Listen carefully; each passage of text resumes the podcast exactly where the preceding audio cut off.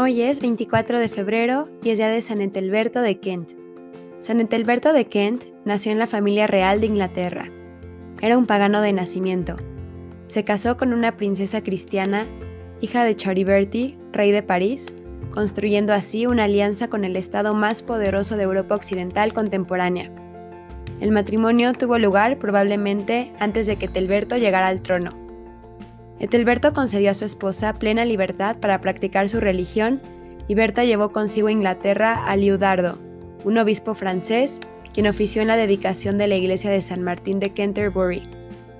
La tradición habla de la piedad y las amables virtudes de Berta, que indudablemente impresionaron mucho a su marido.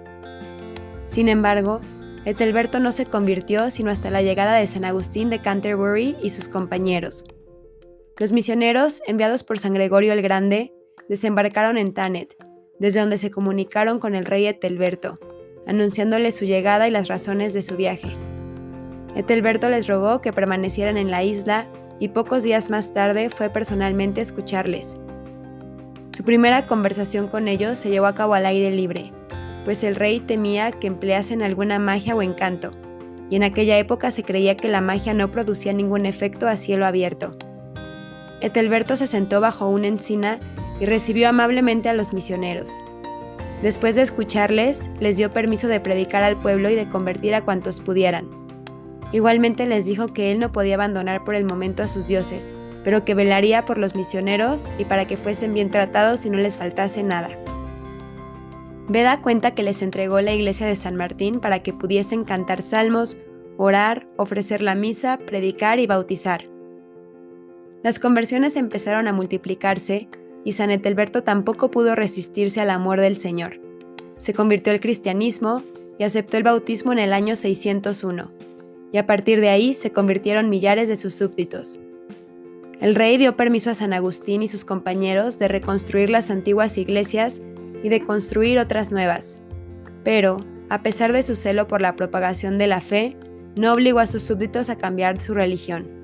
Como lo dice expresamente Veda, Etelberto había aprendido de sus maestros que el servicio de Cristo tenía que ser voluntario. El rey comenzó a ser más suave y servicial hasta con sus propios sirvientes. Un poderoso rey transformado por el amor de Dios llevó el mensaje de fe y esperanza a todo su pueblo. Su gobierno se distinguió por el empeño que puso en mejorar las condiciones de vida de sus súbditos. Sus leyes le ganaron el aprecio de Inglaterra en épocas posteriores en Canterbury regaló tierras y edificios al arzobispo, quien construyó ahí la catedral llamada Christ Church, y fuera de las murallas, la abadía y la iglesia de San Pedro y San Pablo, que más tarde se llamó de San Agustín. Etelberto fundó el nuevo obispado de Rochester en sus dominios y construyó la iglesia de San Andrés. En Londres, que formaba parte del territorio del rey de los sajones del Este, construyó la primera catedral de San Pablo. Por su medio abrazaron la fe cristiana saberlo, rey de los sajones del este, y Redvaldo, rey de los anglos del este, si bien Redvaldo recayó más tarde en la idolatría.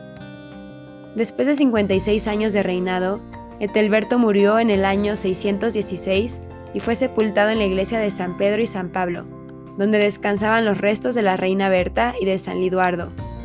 Hasta la época del rey Enrique VIII había siempre una lámpara encendida frente a su sepulcro, las diócesis de Westminster, Southwark y Northampton celebran su fiesta.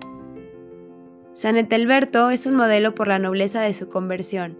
La acogida que dio a los misioneros y su gesto de escucharles sin prejuicios son un caso extraordinario en la historia.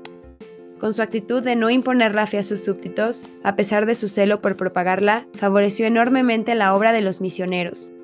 Que como San Etelberto, tengamos la humildad de aceptar a Cristo y su verdad que seamos capaces de reconocerlo y que transforme nuestros corazones.